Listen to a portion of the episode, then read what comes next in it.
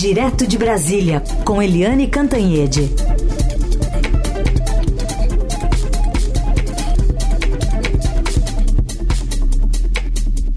Oi, Eliane, bom dia. Bom dia, Raíssen Carolina, ouvintes. Bom dia, Eliane, bem-vinda. Bom, com o aguardo aí do voto do relator Benedito Gonçalves e o Tribunal Superior Eleitoral retoma hoje o julgamento que pode deixar inelegível o ex-presidente Jair Bolsonaro e caso nenhum dos ministros peça vista, porque isso também está nesse horizonte, a estimativa é que o processo seja encerrado até quinta, portanto, antes do recesso judiciário, né? Exatamente. São, acho que não são 11, são sete ministros do TSE. E a expectativa é de que o, a cassação né, dos direitos políticos do uhum. Bolsonaro até, enfim, nos próximos oito anos, seja definida com rapidez. O voto do ministro relator, que é o Benedito Gonçalves, é um voto longuíssimo, com mais de 400 páginas, mas evidentemente ele não vai ficar dias lendo 400 páginas, então é, ele vai fazer um resumo. Não se sabe ainda qual é o tamanho desse resumo, mas sabe-se sim que ele vai ser muito contundente, muito duro, é, pedindo sim a inelegibilidade do Bolsonaro. O próprio Bolsonaro já está prevendo isso, é, já declarou numa entrevista hoje que não vai entrar em desespero e que já está cuidando do futuro. Aliás, o Bolsonaro disse que tem uma bala de prata na mão, mas não disse qual não se pode entender que bala de prata é essa, mas o fato é o seguinte: o, a, esse julgamento de hoje é um julgamento histórico e o nosso Estadão trouxe uma, uma informação relevante de que é, esse processo do Bolsonaro pode arrastar 68 outros suspeitos também de, é, de acusações falsas contra a urna eletrônica, contra o sistema eleitoral, pelo mesmo caminho do Bolsonaro. Né? Tem 16 processos uh, contra o Bolsonaro, envolvendo 68 pessoas. Então, é, hoje é apenas a primeira parte, né? O julgamento dessa semana, que pode ser concluído nessa semana, é a primeira, a, a, apenas a primeira parte. Mas, como Carolina disse, nunca se sabe como é que os ministros vão se comportar né, a expectativa toda ou o temor todo era que o Cássio Nunes Marques, que é o bolsonarista mor no TSE, pudesse pedir vistas, mas o próprio Bolsonaro jogou os holofotes para um outro ministro, o Raul Araújo, que vai ser o primeiro a votar depois do voto do relator. Então, hoje, muita atenção no TSE. Uh, vamos ver como é que a defesa se comporta, porque na semana passada, no primeiro dia de julgamento, a defesa foi pífia, não tinha, não tinha argumento, né? não tinha nada, só tinha uh, adjetivos. Né? Vamos ver se hoje como é que, como é que uh, evolui o julgamento. Mas a grande aposta no mundo político e no mundo jurídico é sim pela inelegibilidade do ex-presidente Jair Bolsonaro, com grandes reflexos no processo político brasileiro. Gente. Vamos acompanhar então, notícia do dia hoje, uma das grandes notícias do dia, para a gente acompanhar, atualizar ao longo da programação. Helene, hoje, você disse vai ser retomado esse julgamento, mas nesse mesmo dia tem a operação fase 13 da Operação Lesa Pátria da Polícia Federal contra os atos golpistas lá de 8 de janeiro e dessa vez tem um, um único alvo, que é o empresário Milton de Oliveira Júnior, de Tapetininga, interior de São Paulo. Suspeita dele ter financiado, ter ajudado os golpistas. Pois é, é, ele é o dono dessa rádio, essa rádio era afiliada à Jovem Pan, né? E ele, numa entrevista, Uh, numa entrevista pública, ele disse: querem me prender? Podem me prender. Ele desafiando a justiça e a polícia, uh, dizendo que, na verdade, ele estava apoiando patriotas. Imagina se são patriotas aqueles que tentam destruir a democracia num país, que tentam violar, né, depredar os prédios públicos principais né, do, da justiça, do judiciário, do executivo, e ele dizendo todo metido a, sabe, machão, né? Esses bolsonaristas são bem machões, né? E agora ele está sendo alvo uh, da operação da polícia, mais um alvo da operação Lesa Pátria e é contra, essa fase é contra financiamento dos atos golpistas. E ele disse que não tem o menor problema de mostrar os pixes que ele enviou para financiar esses atos golpistas. E a polícia, um dos alvos da operação policial é exatamente o celular dele, com quem que ele andou conversando, quais são os PIX, etc, etc.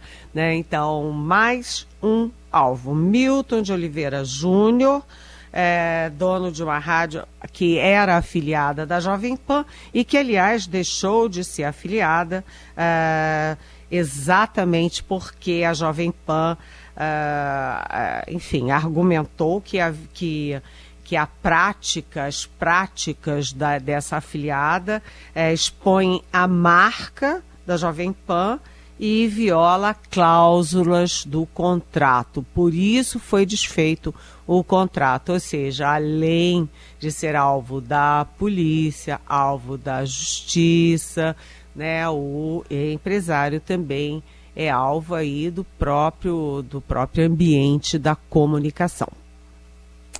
Muito bem. E bom, de olho ainda também nos desdobramentos desse desse 8 de janeiro, Eliane, Queria te perguntar sobre é, o depoimento marcado para hoje na CPMI dos atos golpistas.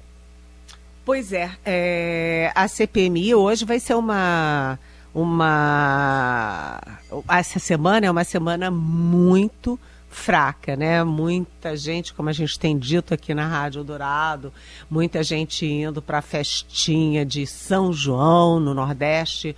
Isso, as festas são muito fortes em todos os estados do Nordeste e uh, o Congresso está esvaziado. Além disso, tem aquela outra festa, a Festa do Brasil lá em Lisboa, que leva ministros do Supremo, parlamentares, é, nove ministros do governo e, inclusive, o presidente da Câmara, Arthur Lira. Sem o Arthur Lira aqui, nada acontece. Mas a CPMI continua firme e forte. Eu queria que você dissesse para gente, Carolina, quem é o depoente de hoje. Eu esqueci. Vamos lá. A ministra Carmen Lúcia também né, acabou negando ontem os pedidos do tenente-coronel Mauro Cid, o ex-ajudante de ordens de Bolsonaro, e o coronel Jean Lavande Júnior para faltar aos depoimentos do, da CPMI. Eles precisarão é, se apresentar, mas poderão ficar em silêncio. O Cid e o Lavante serão ouvidos como testemunhas, o que impõe a assinatura do termo de compromisso com a verdade. Se mentirem, podem ser processados por falso testemunho.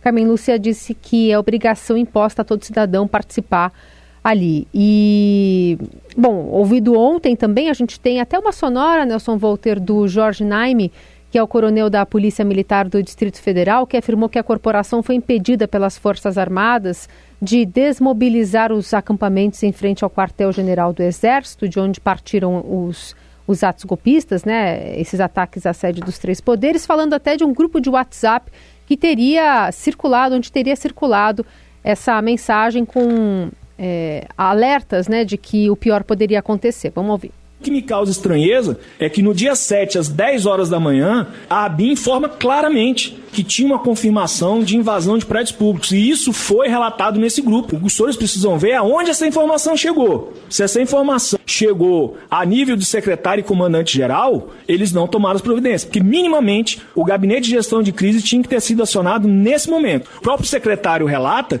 que ele passa praticamente a tarde inteira informando o governador que estava tudo bem, que estava tudo certo, que estava tudo monitorado.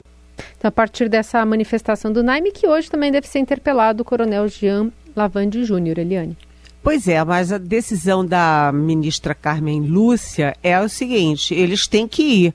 Uhum. mas não são obrigados a falar nada. Eles não são obrigados a produzir provas contra si, que é um princípio é, meio universal do direito em países democráticos. Né? Então, não há muita expectativa em relação a esse depoimento. A expectativa é de que Uh, tanto o Mauro Cid, que estava morrendo de medo de ir na CPMI, quanto o Lavande, é, simplesmente cheguem lá e digam que não vão se falar que não vão falar nada, ou seja, eles vão, vão ser fotografados, mas praticamente não vão ser ouvidos. Então, a CPMI, nesse caso, tem mais a função de uh, fazer as perguntas, quer dizer, as perguntas são reveladoras, já que a expectativa de respostas é muito pequena. Expor, né, também esses personagens na, na CPMI para também, de alguma forma, ganhar essa retórica, né? Como a gente está vendo de ambos os lados, cada um buscando um puxar a sardinha para o seu lado, né? Entre os membros da comissão. Exatamente. Seguimos com o Jornal Eldorado e análise política direto de Brasília com Eliane Cantanhete, também de olho na economia, porque há pouco foi divulgada a ata da reunião do Comitê de Política Monetária do Banco Central da semana passada.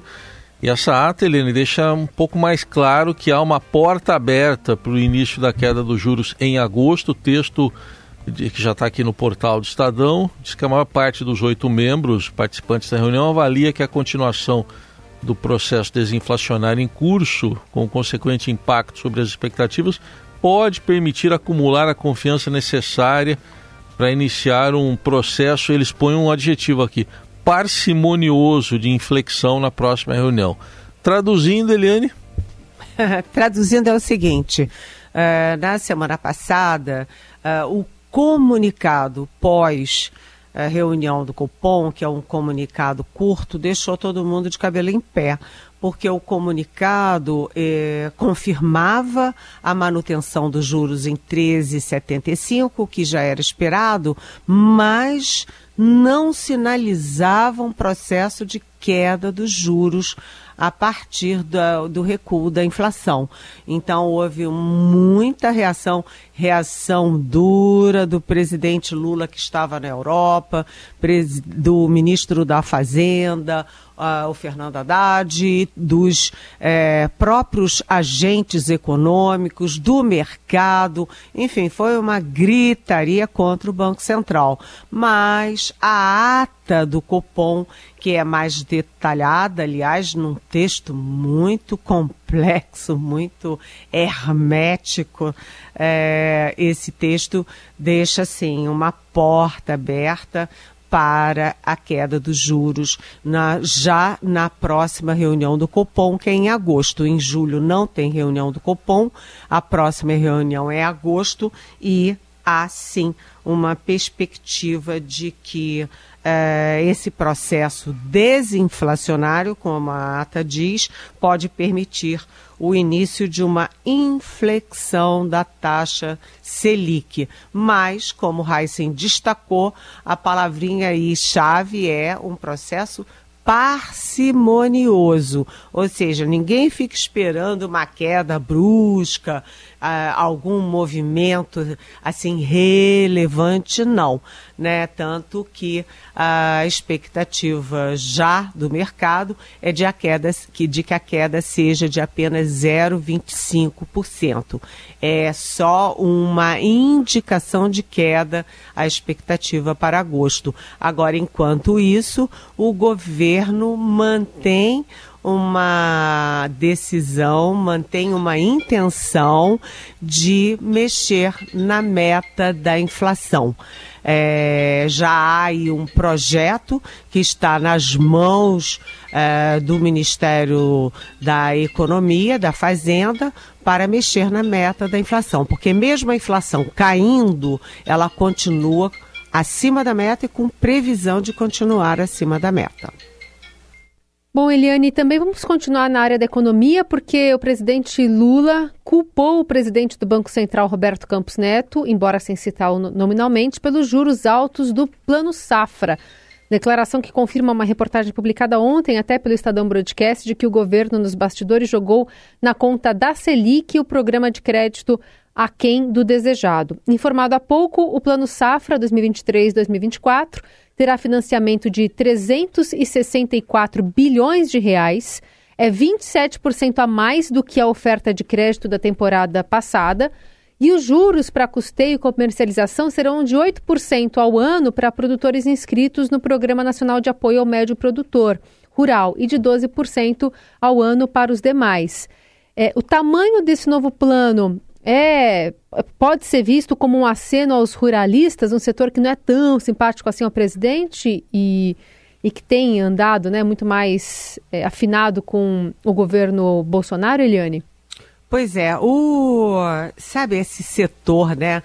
Um setor tão importante da vida nacional é o setor do agronegócio. Quando a gente olha os dois anos de recessão da Dilma Rousseff, quando a gente olha aí as dificuldades todas durante a pandemia, etc., o crescimento brasileiro é muito baixo, o PIB é muito baixo.